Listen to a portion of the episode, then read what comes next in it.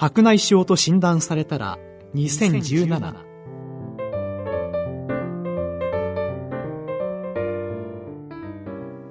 皆様ご機嫌いかがでしょうか？山本舞子です。白内障と診断されたら2017 1回目となります今回は白内障の見え方眼内レンズの見え方と題して東京歯科大学水道橋病院眼科学教授のビッセン宮島博子先生にお話を伺っていきたいと思います。ビッセン先生、今回はよろしくお願いいたします。よろしくお願いします。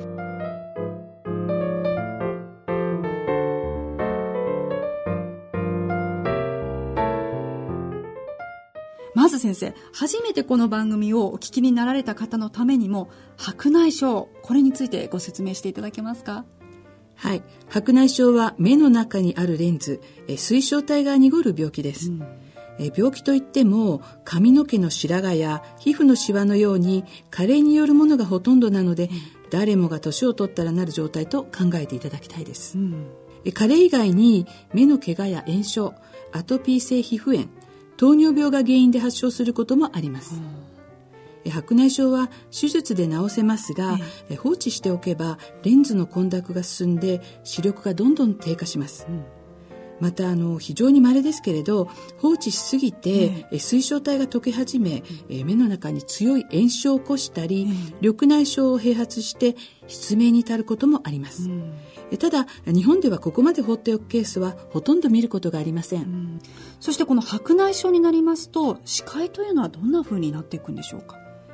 はい、白内障は濁った水晶体を通してものを見るので、うん、え見るものが霞んで見えます、例えばあのお風呂に入った時、はい、え曇った窓ガラスから外を見るようなイメージなんですね、うん、え霧の中にいるようと表現される患者さんもいらっしゃいます、え具体的には今まで見えていたものが見えにくくなる、うん、眼鏡をかけても遠くの人の顔がぼやける、あるいは老眼鏡をかけても今まで読めていた新聞の字が読みにくいといった現象になります。うんただ水晶体の濁りが均一でない場合は光が乱反射して眩しさが増すことがあります、うんえっと、他にあの白内障のタイプによっては、うん、水晶体の濁りが強くなるにつれて、うん、え近視がどんどん進みます。あのどのような状態になるかというと、うん、近視で遠くを見るときに眼鏡を使っていた方は、うん、眼鏡が合わなくなって、うん、え眼鏡屋さんを訪ねると、近視が進んでいるため眼鏡の度数を強くすることになります、はいでそれで半年か1年後にまた同じ現象で、うん、また眼鏡の度数を強くするといった患者さんも多くいらっしゃいます。そうですよね。見えないから普通に視力が落ちたのかなと思って、はい、度数上げちゃうってことありますよね。そうですね、えー、逆にですね近くを見るときに老眼鏡を使っていた方は、はい、老眼鏡がなくても近くが見えるようになって、うん、あれ自分の老眼が治ったのかなと勘違いされる場合があります、えー、このように視力の低下や霞を感じなくても、うん、眼鏡が合わなくなったり、うんあるいは急に近くが見えるようになったら、うん、白内障の可能性がありますから要注意です。へえんかびっくりですね。急に近くが見えるようになる。普通はあんまりね聞かないですけどその裏には白内障が隠れているということもある。はいそういうこともあるんですね、はあ。まあ、そういう意味で誰もが白内障になる可能性があるわけなんですが私なんかちょっと乱視があるんですね。乱視の人が白内障になると一体どんな風になってしまうんですか？はい、あの乱視のある方が白内障になるとあれ自分の乱視が進んで見えにくくなったのかなと勘違いすることがあります。えー、乱視でぼやけているところに水晶体の濁りでさらにぼやけてしまいます。うんなんだかもう聞いているだけでどうしたらいいのかと思ってしまうんですが、まあ、今回は白内障の見え方眼内レンズの見え方についてこちらのビッセン宮島博子先生とともにお送りしてまいります。白内障と診断されたら2017この番組は AMO ジャパンの協力でお送りします。白内障と診断されたら2017 1回目の今回は白内障の見え方眼内レンズの見え方と題して東京歯科大学水道橋病院眼科学教授のビッセン宮島博子先生にお話を伺ってまいります。先生白内障になると霧の中にいるという見え方になるそうなんですが、まあ、実際白内障と診断されると、まあ、今後はどんな治療がされていくんですか？はい。濁った水晶体は残念ながら元に戻すことはできません、うん。わかりやすいのは同じようにタンパク成分である卵の白身です、はい、一度茹でて濁ったら生の時のように透明に戻すことはできませんね、そのため治療法は濁った水晶体を取り出して代わりに人工の水晶体眼内レンズを挿入する手術になります、はい、よく目薬や内服薬で治せないかと聞かれます、えもちろんこの分野の研究はされていますが薬で治せる時代はまだまだ先になりそうです。目薬で治せたら本当に楽なんですけどね。はい、そうですね。さて、手術というと皆さん大変と思ってしまいますが、目薬の麻酔で短時間で行うことができます。傷口も約2ミリですので、日帰り手術が可能です。うんそしてお仕事なさっている場合、手術翌日の検査で問題なければ早期に復帰できます。あそうなんですね。はい。最近、白内障の治療がさらに進化したので、そのいくつかを紹介させてください。はい。一つ目は、フェムトセカンドレーザーです。う。んフェムトセカンドとは1000兆分の1秒のことで、私たちの日常生活では全く想像できないスピードですね、えー、このレーザーを使うと何が違うかということですがまずメスが必要なくなること、そして人間の手ではできない精度での手術が可能になります、うんえもう一つは濁った水晶体の代わりに入れる眼内レンズです、はい、折りたたんで約2ミリの小さな傷口から眼内に入れることができます、うん、このレンズによって手術前の近視や炎症を治すばかりではなく乱視や老眼まで治せるようになりました。はあ進んでるんですね。そして眼内レンズ2ミリの傷口から折りたたんで入れちゃうとオペとしては難しくないんですか？そうですね。あの、うん、2ミリうまく畳んでくれる機械がありますので私たちそんなに難しくなく入れることができます、はあ、はい、眼科の医療の進歩というのもすごいですね。はい。そして眼内レンズの近年の進歩は著しいと伺っていますが、まあ、従来の多焦点眼内レンズには大きなメリットがある一方で課題もあったようですね。そうなんです。眼内レンズは長い間、単焦点眼内レンズといって、単焦点、すなわち一箇所のみにピントが合うレンズが使われてきました、はい、その後乱視を直せる倒立眼内レンズ、うん、複数のピントを持ち遠くと近くにピントが合う多焦点眼内レンズが開発されました、はい、この多焦点眼内レンズですけれど日本では2008年からは先進医療として承認されています。ここ10年の話なんですね。はい。そしてこのレンズは遠くと近くが見えるので今まで老眼鏡を使っていた人は老眼鏡がほとんど必要なくなります。また今まで近眼で遠近両用の眼鏡を使っていた人も眼鏡なしで遠くと近くが見えるようになります、うん、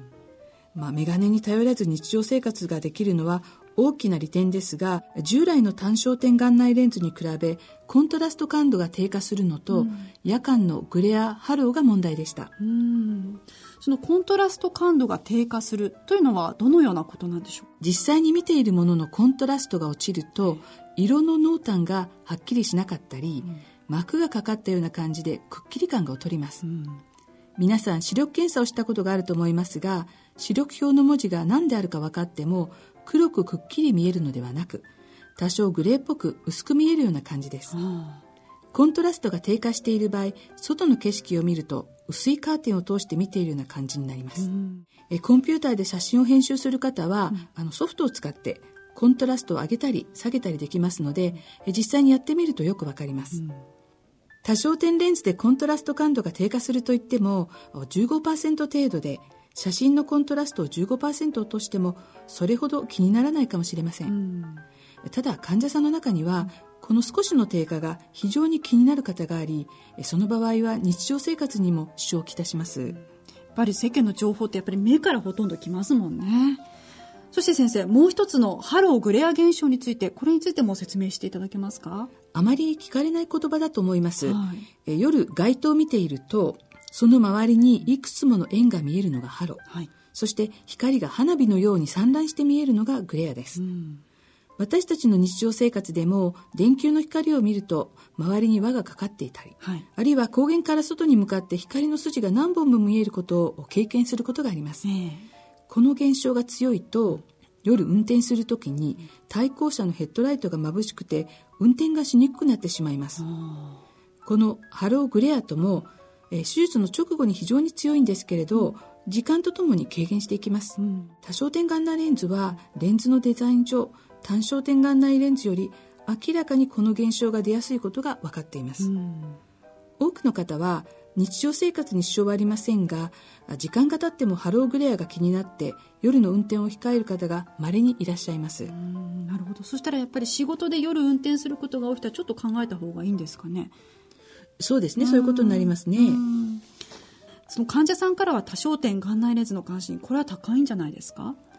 そうなんです。多焦点眼内レンズにはコントラスト感度低下とかハローグレアの問題がありますが、何といってもメガネなしの生活ができるという面では非常に魅力的なレンズです。うん友人やご家族が多焦点眼内レンズを用いた白内障手術を受けたとか、うん、保険会社の先進医療の説明で多焦点眼内レンズのことを知ったということで患者さんから多焦点眼内レンズについて聞かれることが増えてます、うん明らかに多焦点眼内レンズへの関心度が上がっていると思います。そうですね。え近視の方は朝起きるとまず眼鏡をかけて何時なのかなって時計を見て確認しその後食事の時も眼鏡をしないと何を食べているかわからないということをよく聞きます、え眼鏡を忘れると人の顔もわからないし仕事にならないと眼鏡は生活から切り離せません、うんですから、メガネなしで生活できることへの憧れが非常に強いということになります。私も禁止なので、やっぱり朝起きたらすぐメガネですよね。ないとやっていけないですからね。そうですね。ますね。うんですから、あの、メガネなしで生活できることへの憧れが非常に強い方が多いんですね。で、遠視の方は、はい、若い時はあの遠くも近くも見えて周りから羨ましがられていたかもしれないんですけれど、うん、40歳過ぎて老眼が始まる頃から今度は遠くも近くも眼鏡がないと見えないというこういった不自由さが出てきます、この多焦点眼内レンズはそういった経験をしている方にも遠くと近くが見えるレンズです。ねありがたい。それでは患者さんの多様なニーズに対応した新しいタイプの多焦点眼内レンズについて次回の放送でお送りしたいと思います。白内障と診断されたら2017白内障と診断されたら2017の1回目。白内障の見え方、眼内レンズの見え方。いや、白内障ちょっと気になる方、眼内レンズ、ちょっと調べてみてもいいかもしれません。というわけで次回の放送は、最新の多焦点眼内レンズ事情と題してお送りしてまいります。番組では皆様からのご意見、ご感想をお待ちしております。宛先はこちらです。郵便の方は郵便番号105-8565ラジオ日経白内障と診断されたら係まで。または番組ホームページの右の欄にある番組宛てメール送信ホームからご送信いただくこともできます。そしてこの番組は聞き逃しをされた方、もう一度聞きたいという方のために、ポッドキャストやオンデマンドでの音声配信をしています。詳しくはラジオ日経の番組ホームページでご確認ください。それではそろそろお時間となってまいりました。今日ご解説いただきましたのは、東京歯科大学水道橋病院眼科学教授のビッセン宮島博子先生でした。番組の案内役は私、山本舞子でした。ビッセン先生、今日もどうもありがとうございました。ありがとうございました。白内障と診断されたら2017この番組は AMO ジャパンの協力でお送りしました。